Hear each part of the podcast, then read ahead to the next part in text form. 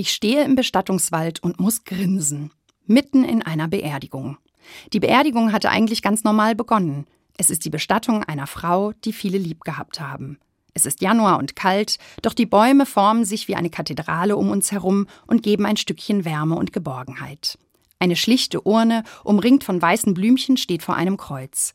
Ein Bild der Toten zeigt sie lachend auf einem Motorrad.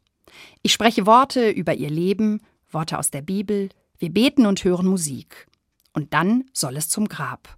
Genauer gesagt zu einem Baum im Wald. Dort wird die Urne bestattet. Der Trauerzug läuft los, tiefer hinein in den Wald. Der Mitarbeiter des Bestatters, ein älterer Herr, trägt die Urne.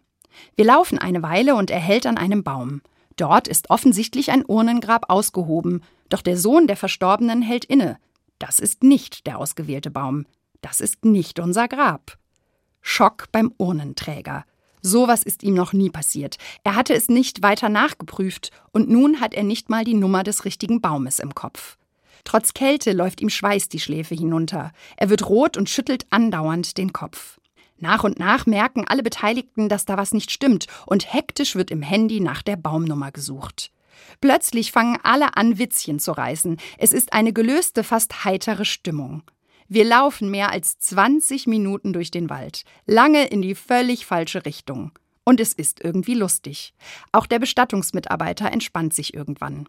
Und dann tatsächlich. Wir finden den Bergahorn für die Urne. Die Menschen, die vorher noch mit hängenden Gesichtern am Andachtsplatz standen, haben jetzt alle ein Lächeln im Gesicht. Und ich auch. Und ich mag mir vorstellen und glauben, dass die Verstorbene im Himmel beim Anblick unserer Grabschnitzeljagd herzlich gelacht hat sie mit uns zusammen.